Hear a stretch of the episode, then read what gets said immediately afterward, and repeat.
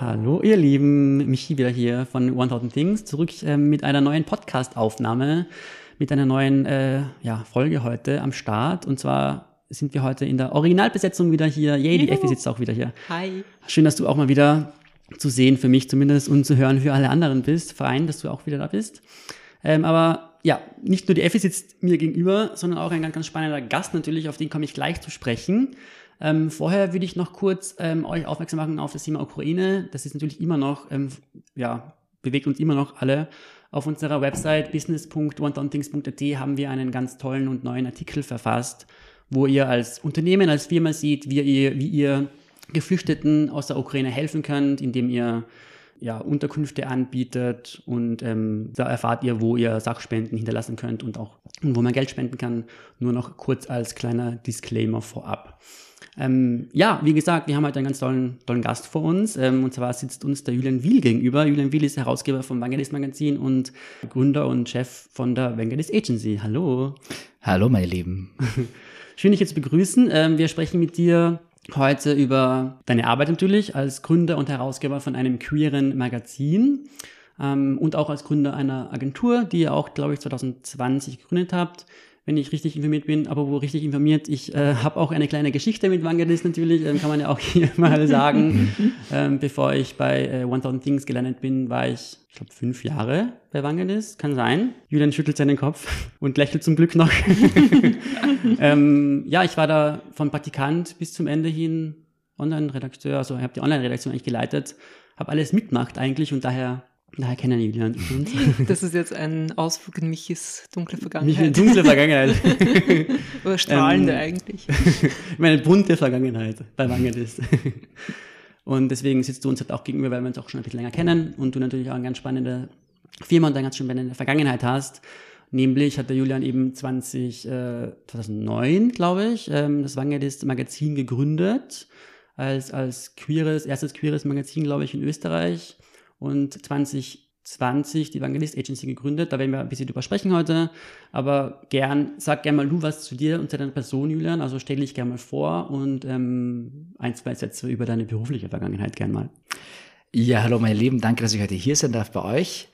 Uh, du hast mich eh schon super introduced. Also wie gesagt, 2009 haben wir das erste Online, als Schule Online-Magazin gegründet. Damals hieß es noch Vanguard's Progressive Men's Magazine und haben das jetzt überführt in ein Progressive Queer Magazine, weil natürlich äh, diese Unterscheidung zwischen Mann, Frau, das macht heute gar keinen Sinn mehr, wie wir wissen ja, wir haben, also mhm. jeder sucht sich sein Pronomen selber aus und äh, wir sind einfach das Magazin, wo Identität erforscht wird, gelebt wird, präsentiert wird und wir sind einfach neugierig und holen alles rein, was wir in der Welt so sehen, was zu diesem Thema Identität passt, ja. Ähm, wir haben angefangen mit Events irgendwann 2015. Ja, das hat eigentlich ganz gut funktioniert und haben dann aus dem Learning heraus den Future Ball gegründet. Das war ein Ball für Innovation, Art und Technology. Da wollten wir einfach mal die Zukunft feiern und wir haben gesagt, na ja, im Jahr 2000 hat man uns eigentlich das Millennium versprochen. Und wenn wir uns an Filme wie Zurück in die Zukunft erinnern, wo Leute auf Hoverboards herumfahren, dann sind wir heute 2020 weit davon entfernt. Wir reden vielleicht von Fake News und Algorithmen, die uns sperren auf irgendwelchen Social Media Plattforms. Aber wir sind nicht in dieser Zukunft, die wir uns damals ein bisschen so erträumt haben. Leider. Ich vermisse die Hoverboards. Ich habe so damit gerechnet. Vermissen sie alle. Ja. Genau, dann haben wir gesagt, okay, für diese Generation, die eigentlich mit einem sehr positiven Gefühl in diese Zukunft ging, wollen wir den Future Ball gründen, und ins Leben rufen, um mit einer Nacht im Jahr so zu feiern, als wären wir im Jahr 2000 irgendwas, weil ich glaube, die Zahl spielt eigentlich gar keine Rolle, die vor dem Jahr steht. Wenn wir die Zukunft nicht so inszenieren, wie wir wollen, dann wird sie nie so toll aussehen, wie wir sie uns eigentlich vorstellen. Und aus diesem Konzept Futureball äh, ist dann die Agentur entstanden, weil wir gemerkt haben, wow, wir sind natürlich mehr als Magazin, wir hatten Social Media Account, wir haben internationale Kampagnen gemacht, gemeinsam mit großen Agenturen wie Saatchi und Saatchi zum Beispiel.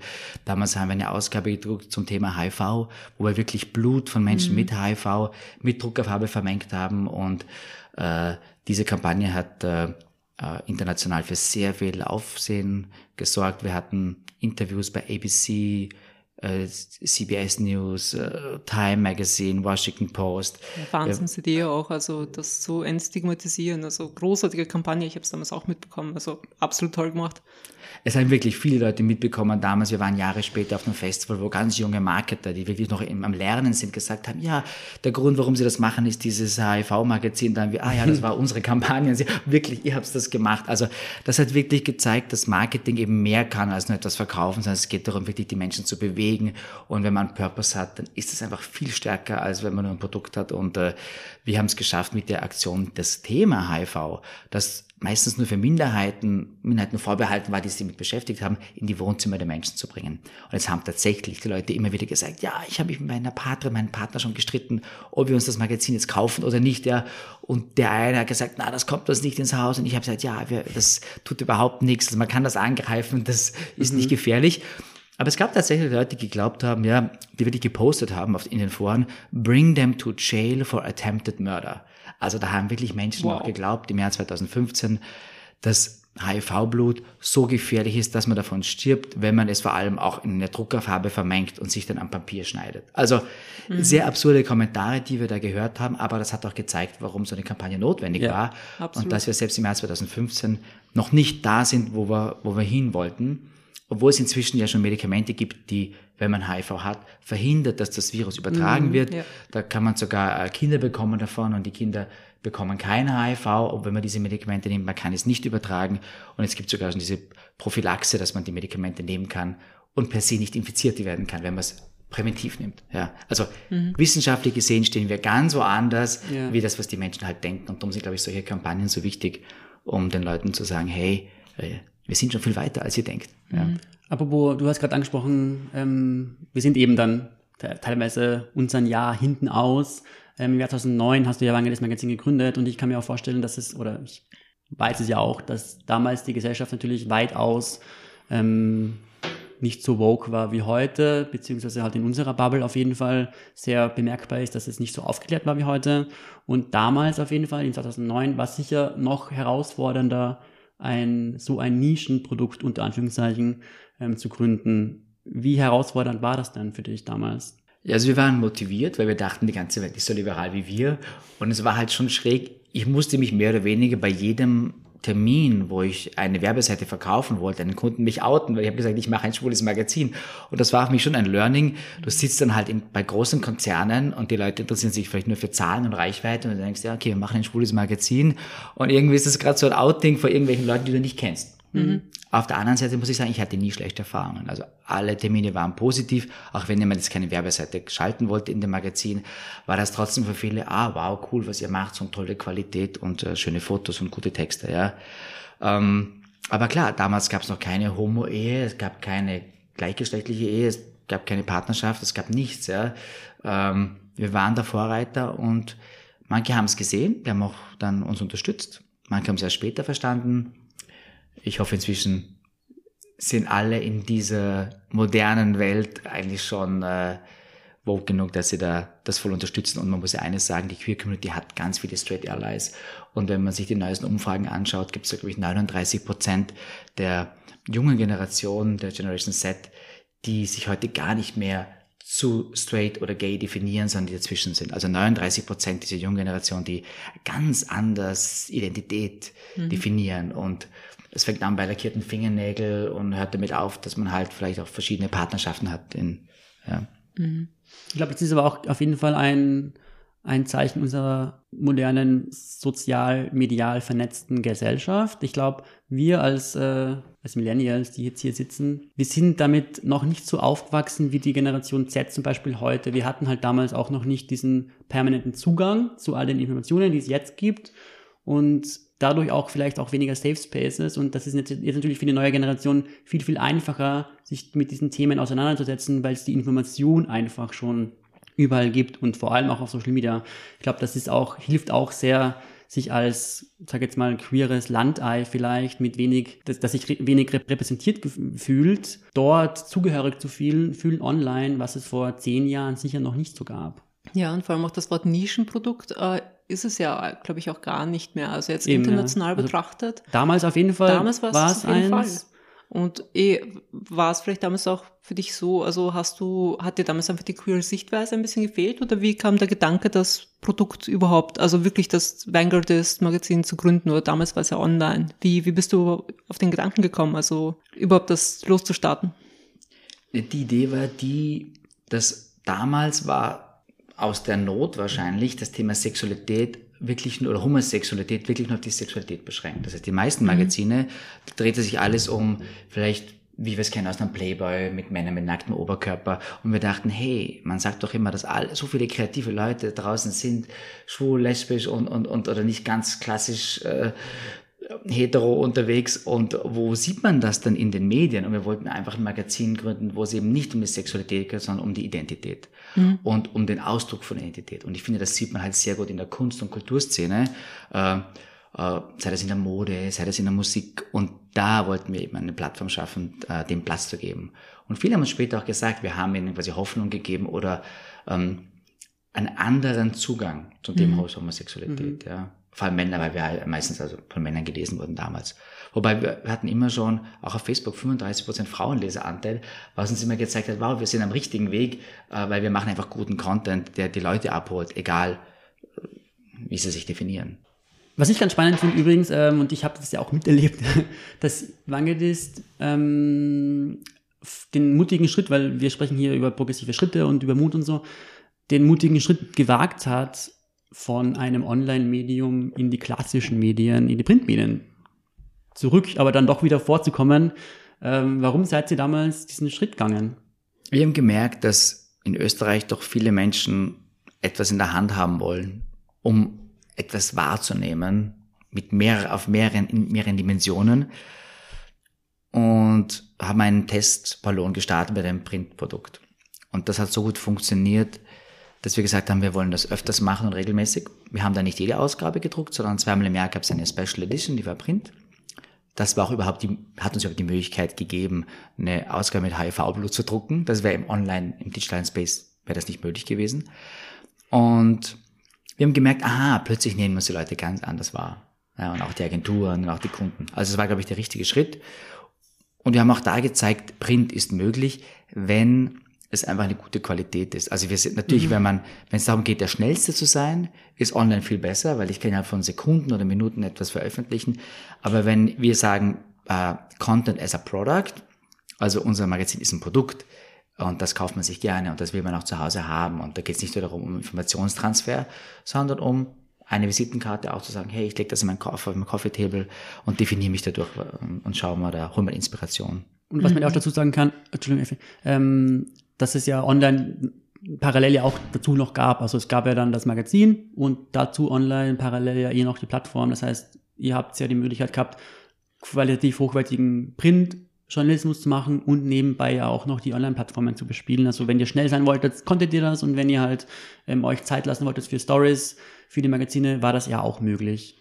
Ja, so ist es ja, ihr habt ja gleichzeitig diese Flexibilität, aber ich kann mir auch vorstellen, wenn man dann plötzlich Printausgaben macht, dann verändert sich ja doch einiges im Prozess äh, und wie ihr arbeitet. Wie habt ihr das so wahrgenommen, also, diesen Wechsel zu Print?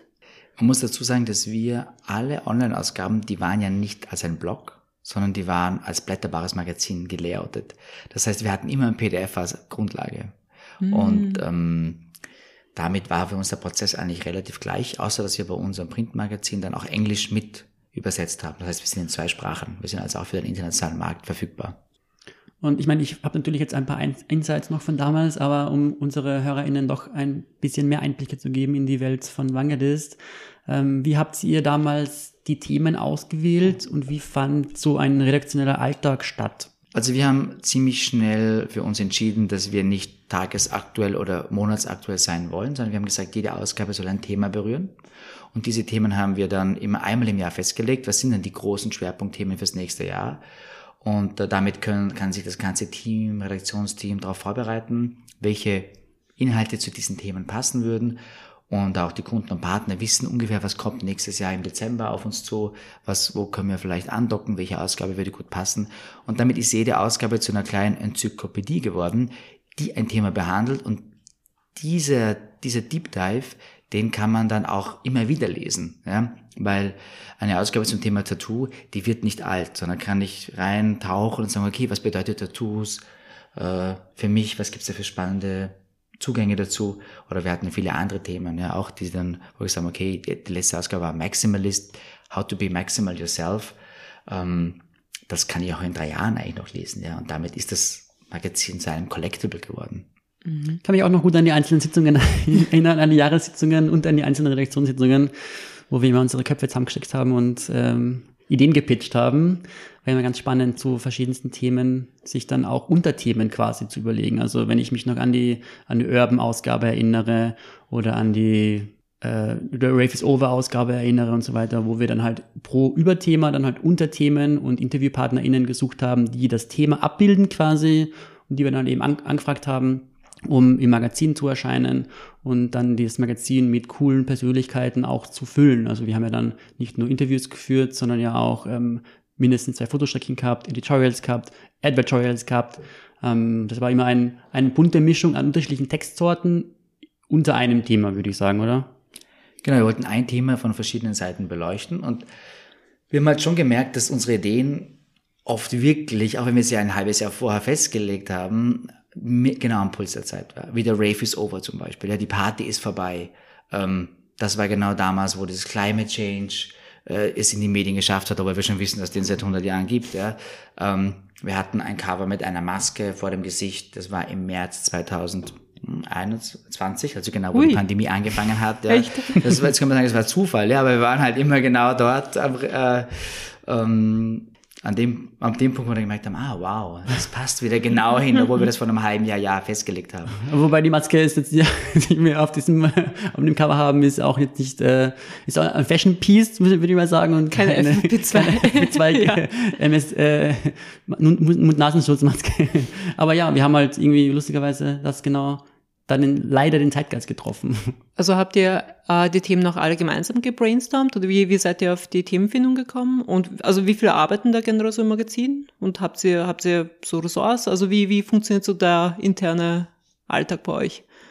Ja, ich glaube, wir sind wirklich nicht so klassisch organisiert wie andere Publikationen. Wir brainstormen zuerst immer gemeinsam die Themen, wo wir wirklich versuchen, in die Tiefe zu gehen, was berührt uns gerade. Mhm. Und danach gibt es halt ein Kernteam, die, das dann festlegt, auf was wollen wir uns einigen, weil wir halt dann auch die Verantwortung tragen, dass wir dann noch genug Stories haben und so weiter. Ähm, und danach ist es wirklich so, dass jeder, jede Redakteurin und jeder Redakteur sich in diesem, zu diesem Thema dann einen Aspekt aussuchen kann. Aber meistens gehen davor lange Diskussionen einher, was sehr, sehr lange Diskussionen. ja, weil wir wollen zuerst einen Deep mm. Dive machen in ein Thema. Was bedeutet denn The Rave is over? Ja, steht die Welt vor dem Kollaps? Wie kam, wie berührt mich das im Einzelnen? Und ähm, wo wollen die Reise beginnen? Wo wollen wo wollen wir sie enden lassen? Ähm, was bedeutet das im Partyleben? Ja, ist die Party wirklich vorbei? Äh, wie wichtig ist Party für uns? Und es kristallisieren sich dann so einzelne Themenblöcke heraus und dann sagt der Einzelne, das interessiert mich oder dort kenne ich wen. Und damit sind wir, glaube ich, immer sehr authentisch.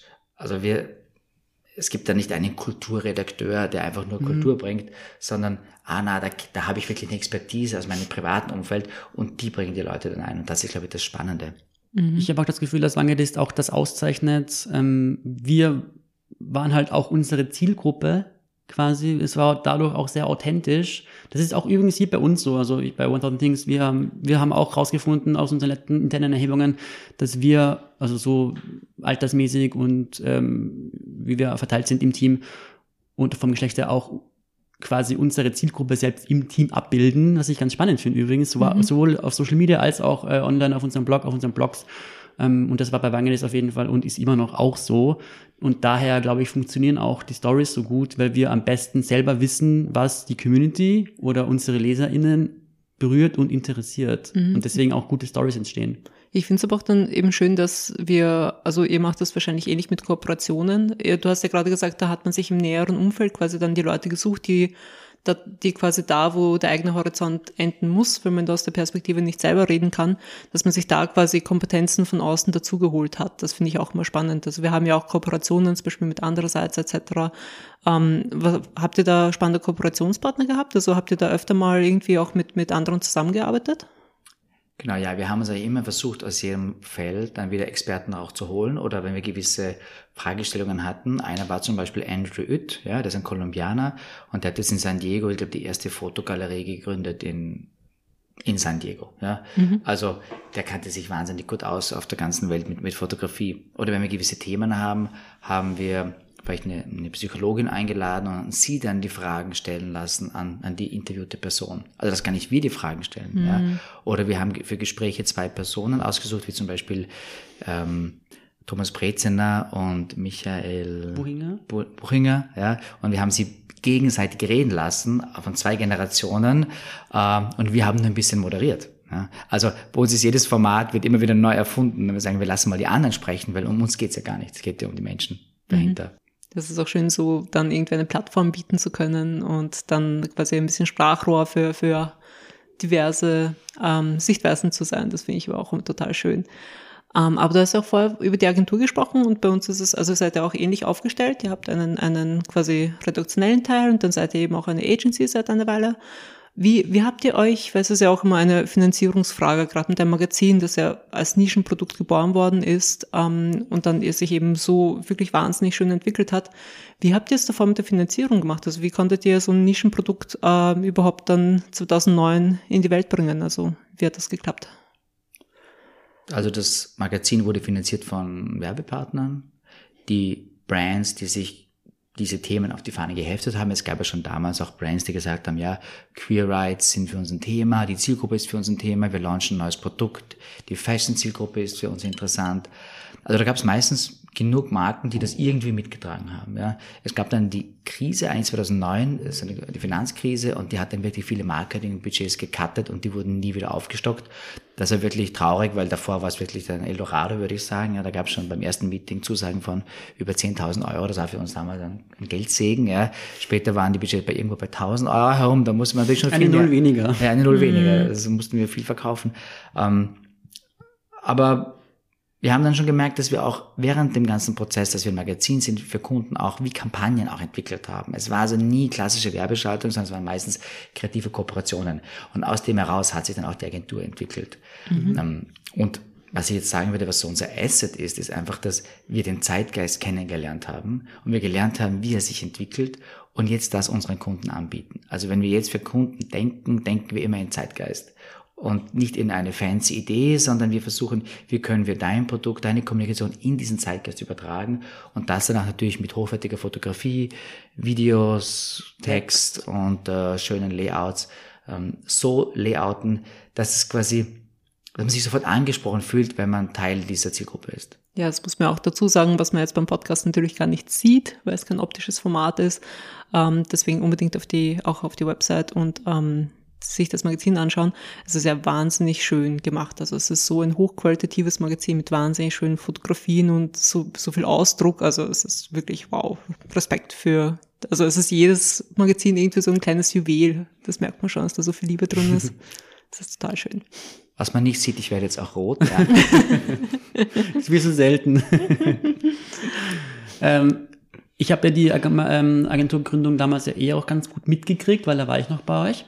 Ähm, ich fand es damals total spannend, aber auch auf jeden Fall herausfordernd, ähm, weil wir alle auch ein bisschen umdenken haben müssen von unserem Zugang und von unserer Arbeitsweise her. Wie hast du das damals eingeschätzt als, äh, als Chef von einem Team, das bislang für ein Magazin tätig war und dann auf einmal als Agency aufgetreten ist und Agenturkundinnen betreut hat? Also ich glaube, die größte Veränderung war, nicht mehr für mich selbst zu arbeiten, also für unser Magazin zu arbeiten, sondern für jemand anderen. Und du kannst, wenn du für dich selbst arbeitest, immer schnell Entscheidungen treffen und bei Kunden oft nicht. Und der Kunde lebt oft in einer anderen Welt und oft sind das auch Mitarbeiter, die kommen aus einer, die kennen die Queer Culture nicht und wollen aber trotzdem eine Kampagne machen. Und manche vertrauen uns natürlich und manche haben eben noch Hemmungen. Also Gutes Beispiel ist diese HIV-Plus-Ausgabe. Da hat sehr viel Überzeugungsarbeit gebraucht und eigentlich wollte am Schluss keiner mit dabei sein. Und wie es halt in Österreich so üblich ist, war das nachher ein Riesenerfolg und da kamen viele wieder angekrochen und gesagt, ja, dürfen wir jetzt irgendwie noch was machen darum. Ja? Mhm. Also äh, das erlebe ich, glaube ich, dann, das war schon für mich eine Veränderung, das auch zu sehen, ah, okay, ja, wenn wir für Kunden Designs machen. Aber ich würde sagen, inzwischen vertrauen uns sehr viele, dass wir was, dass wir das, was wir machen, dass es neu ist. Und etwas Neues ist oft nicht das, was dich sofort anspricht, weil du brauchst ein bisschen Zeit, um es zu verstehen. Und wenn du sagst, oh, das gefällt mir, dann ist es meistens schon alt. Ja? Und das ist ein Learning, mhm. das aber viele Kunden auch inzwischen auch schon haben. Die sagen, ja klar, also das muss ja nicht mich ansprechen, es muss meine Zielgruppe ansprechen.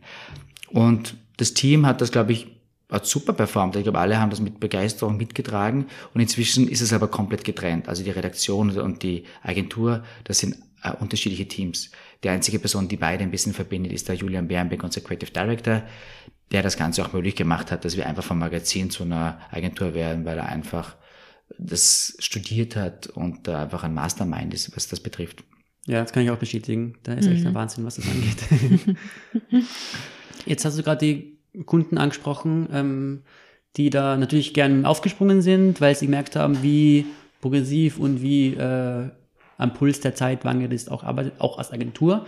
Habt ihr da aber auch mal Probleme gehabt in Bezug auf äh, Rainbow Washing im Juni? Also ist es dir auch aufgefallen, dass KundInnen zum Beispiel gerne mal im Juni einbuchen und den Rest des Jahres nicht?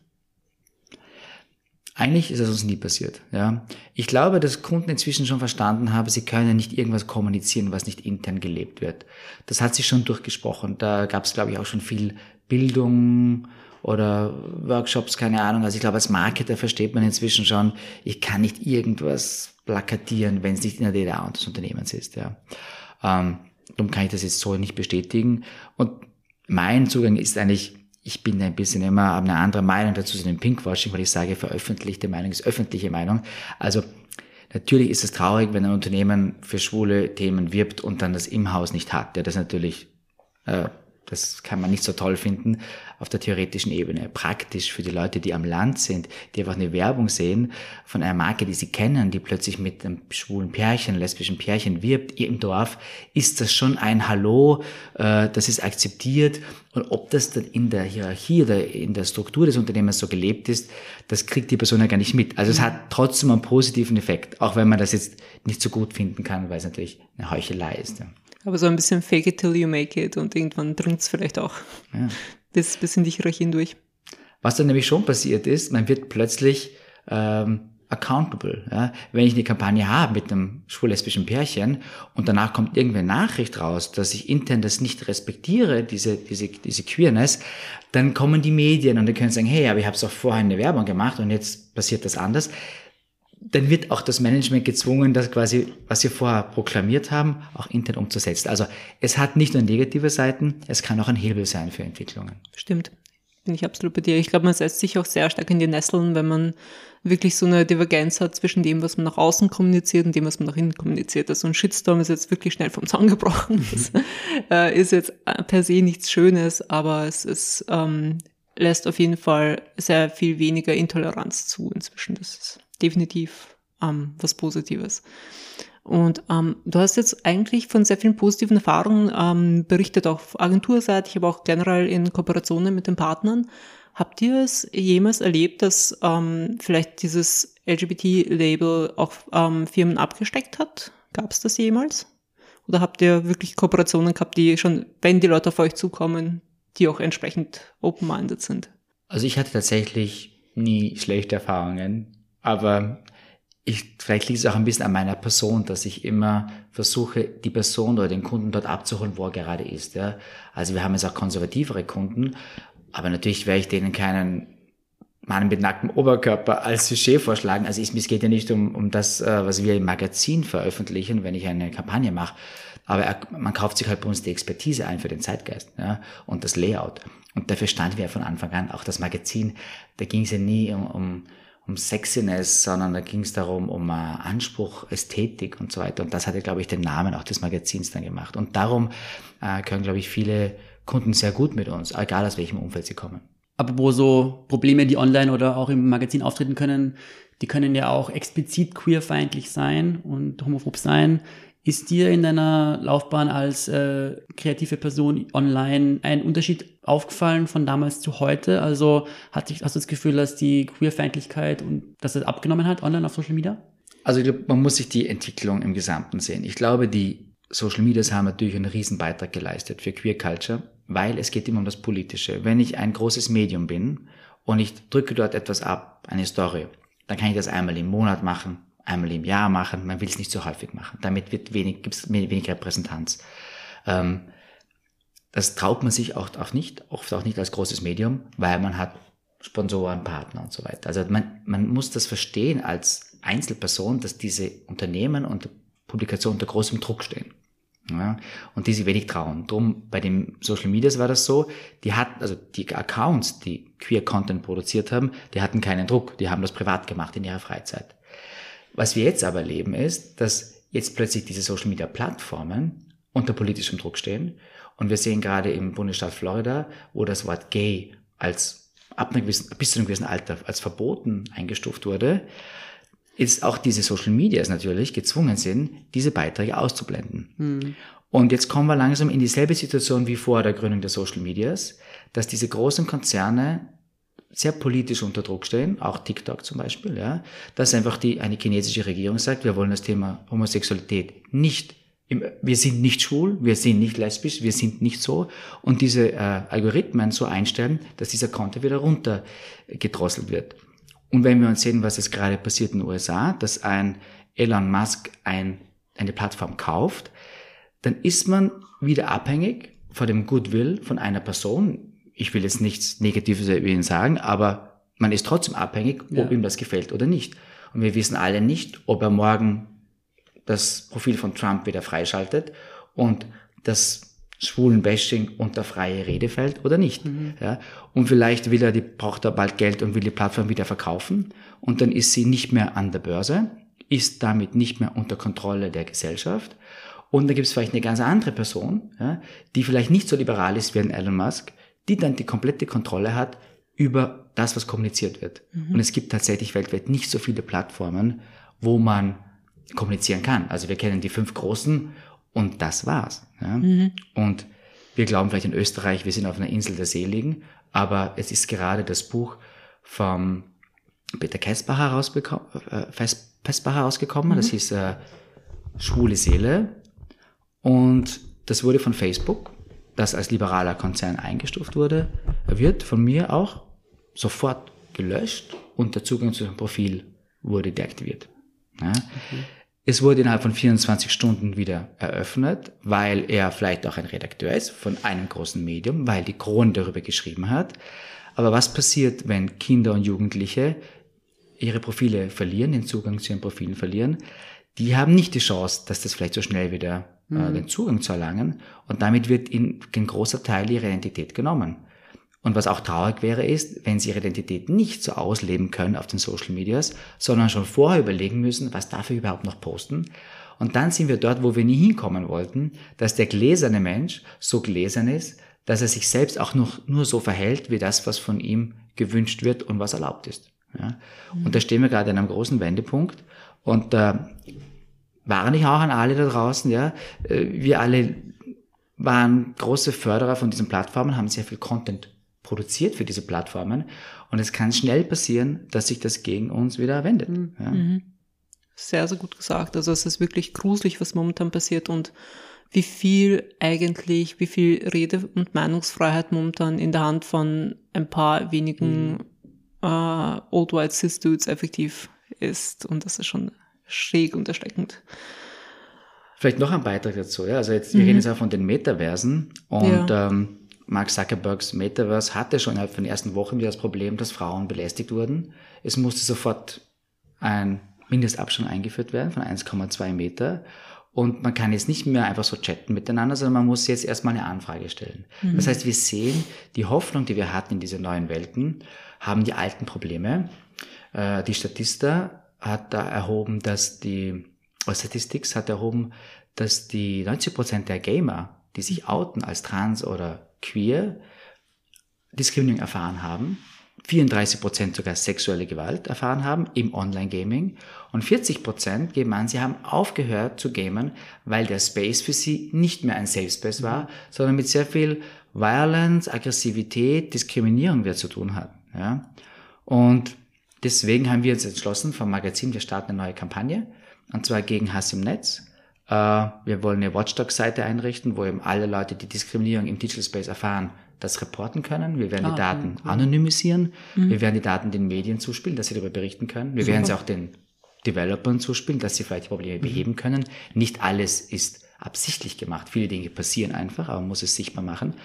Und viele kennen vielleicht schon diese Entwicklung in diesem NFT-Market, also wo jetzt eben digitale Kunstwerke verkauft werden, ähm, wo der Board Ape Yacht Club eben für Furore Bored gesorgt Ape, hat. Ja. Äh, und wir machen, starten eben mit die Queer Ape Kampagne, äh, wo wir gesagt haben, wir starten the Queer NFT Evolution of the Metaverse und tragen eben die, die Queer Culture jetzt auch in den Digital Space, in Ah. die NFT Community und in die, in die Metaversen hinein. Das ist großartig. Spannend. Ich glaube nämlich, das ist äh, extrem wichtig, über solche Sachen aufzuklären. Ähm, also in einem äh, Space, wenn man sich da bewegt, wo ähm, tatsächlich so die Abstraktion schon so groß ist, dass man vielleicht auch gar nicht mehr so bewusst merkt, dass es ein, tatsächlich ein lebender Mensch ist, ein fühlender Mensch, der dahinter ist. Man merkt es ja auch wirklich auf Facebook und teilweise generell, also auf sämtlichen Plattformen, wie schnell einem da, also Sachen über die Tastatur kommen, die einem niemals über die Lippen kommen würden. Das Ja. ist extrem großartig, was ihr da macht und dass man sich da echt ein bisschen bemüht, äh, aufzuklären, ähm, wie schräg teilweise das Internet sein kann und dass man aber auch wirklich aktiv dagegen steuert. Genau, das war das Ziel. Und, aber es ist eine sehr offene Kampagne. Wir laden alle auch dazu ein, mitzumachen. Also Brands können sich auch so ein AFI branden lassen von uns. Das heißt, die bekommen dann einen Ape mit ihrem Getränk, ihrer Marke auf dem Cappy und so weiter und können auch Zeichen setzen und sagen, hey, ja, wir support Gay Rights nicht nur in der Real World, auch im Digital Space. Und äh, wir wollen auch, dass der Digital Space ein Safe Space ist. Wir glauben an eine positive Zukunft und das wollen, wollen wir auch jetzt, wo die Metaversen noch nicht so groß sind, mitgestalten und schauen, dass das ein Platz ist, ähm, wo alle Menschen Platz haben. Und es geht hier nicht nur um Queer Culture. Ja? Ich glaube, als die Elternteil äh, sollte man immer weiß man nie genau, wie sich seine Kinder entwickeln werden, ja. Und es kann sein, dass einfach nur ein Junge einen rosaroten Pulli anhat und deswegen schon angefeindet wird und in der liberalen Welt wird er wahrscheinlich ganz normal auf der Straße spazieren und in einer hasserfüllten Welt oder einem hasserfüllten Metaverse wird er dafür vielleicht schon äh, gehatet, ja. Also es, es fängt bei den Queers an, aber am Schluss betrifft es uns immer alle und äh, darum glaube ich sehr stark an die Kampagne, dass auch viele Straight Allies da mit dabei sein werden. Also auch eine, also eine, ein Aufruf auch an alle Firmen da draußen, ähm, sich da Wangerist anzuschließen. Als letzte oder als vorletzte Frage an dich noch, als äh, jemand, der Wien sehr, sehr gut kennt. Ähm, wir schreiben uns auch auf die Fahne, dass wir Wien ganz, ganz gut kennen. Ähm, hast du für uns oder für unsere HörerInnen auch noch ein paar coole Tipps, vielleicht ein paar Geheimtipps, wo du gern hingehst, wo auch die queere Community ganz gut aufgehoben ist? Also ich glaube, keiner kennt Wien besser als ihr. Ich glaube, ich habe schon jede, jede Ecke äh, beleuchtet von, von verschiedenen Seiten. Ich meine, für queer, queere Personen würde ich sagen, dass einfach die Eventszene ein Safe Space ist. Ja, man weiß, es sterben die Bars aus, aber diese Events, die da kommen, das sind wirklich, da wird für ein paar Stunden eine neue Art von Welt geschaffen. Ähm, wir haben uns da zusammengetan mit sehr vielen Veranstalterinnen und Veranstaltern, vor allem Veranstaltern aus der, aus der Gay-Community und haben ein Syndikat gegründet, das Syndicate, ja, also Sinn wie die Sünde, ähm, weil nicht immer alles so brav zugeht vielleicht und haben eben Partys wie den Ken Club, das Astronauti, den OMG Club, das XY, Porn Trash, die Party Männer im Garten und Männer im Rotlicht unter eine Dachmarke gegeben und gemeinsam ähm, versuchen wir halt ein Programm zu machen, dass einfach jeden Freitag, jeden Samstag irgendwas passiert in der Stadt. Und das sind natürlich alle herzlich eingeladen, da zu kommen und mit uns zu feiern. Und wenn jemand eine coole Party hat, kann er sich auch gerne uns anschließen. Also auch das ist ein Aufruf an alle, äh, mal vorbeizuschauen bei euren coolen Partys. Ähm, und als aller, allerletzte Frage, ähm, wo kann man euch denn jetzt überall unterstützen? Ähm, du hast jetzt von dem Magazin natürlich schon gesprochen und von der Agentur, aber auch von der neuen spannenden Kampagne. Wo ist denn das zu finden online? Also auf wengedis.com findet man alle Kontaktdaten zu unserem Team. Wer queeren Journalismus unterstützen will, soll sich ein Abo nehmen, weil es einfach viermal im Jahr bekommt man quasi ein Coffee Table Book nach Hause geliefert. Ich glaube, es ist immer ein schöner Moment mit einem, mit einer großen Überraschung. Es gibt auch ein Coffee Table Book, ja. Wer das Thema HIV interessiert, der soll sich noch eine von diesen eigentlich sehr limitierten Ausgaben checken. Das ist wirklich einzigartig. Man kann vielleicht dazu sagen, das Denver Art Museum hat extra eine Sammlung für Magazine eröffnet wegen diesem Magazin. Also das ist schon was Besonderes. Ähm, und sonst natürlich, also wenn jemand vorhat, äh, Queer Rights im Digital Space zu supporten, die Queer Ape Kampagne ist sicher ein Thema, was wirklich spannend ist, weil das Thema NFT und Metaverse ist das große Thema der Zukunft. Hier beginnt gerade das Web 3.0 und jeder, der da mit dabei sein will, der sollte auch bei der Kampagne irgendwo mit dabei sein. Ja? Äh, weil das zeigt einfach, dass er Culture verstanden hat, was hier gerade passiert, dass er die neuen Generationen verstanden hat, aber dass er auch das Thema Digital und Web 3.0 verstanden hat. Ja, danke Julian auf jeden Fall für deine coolen Insights. Wir packen euch alle Informationen und alle Seiten, alle Links auf jeden Fall in die Show Notes, damit ihr da mal alle überall draufklicken könnt. Ansonsten bleibt für uns nur mal ein großes Dankeschön zu sagen. Danke Julian an dich und deine coolen Worte und deine Zeit. Ähm, ihr könnt natürlich das überall folgen, aber natürlich auch uns überall folgen. Vergesst das auch nicht. Ähm, checkt gerne unsere eigene Seite business.onething's.at, unsere Instagram-Auftritte, zum Beispiel ähm, One Things Media und natürlich ähm, folgt dem Podcast, hinterlasst eine 5-Sterne-Bewertung und ähm, wir würden uns freuen, wenn wir uns das nächste Mal wieder hören. Danke euch, danke Effi. Danke dir.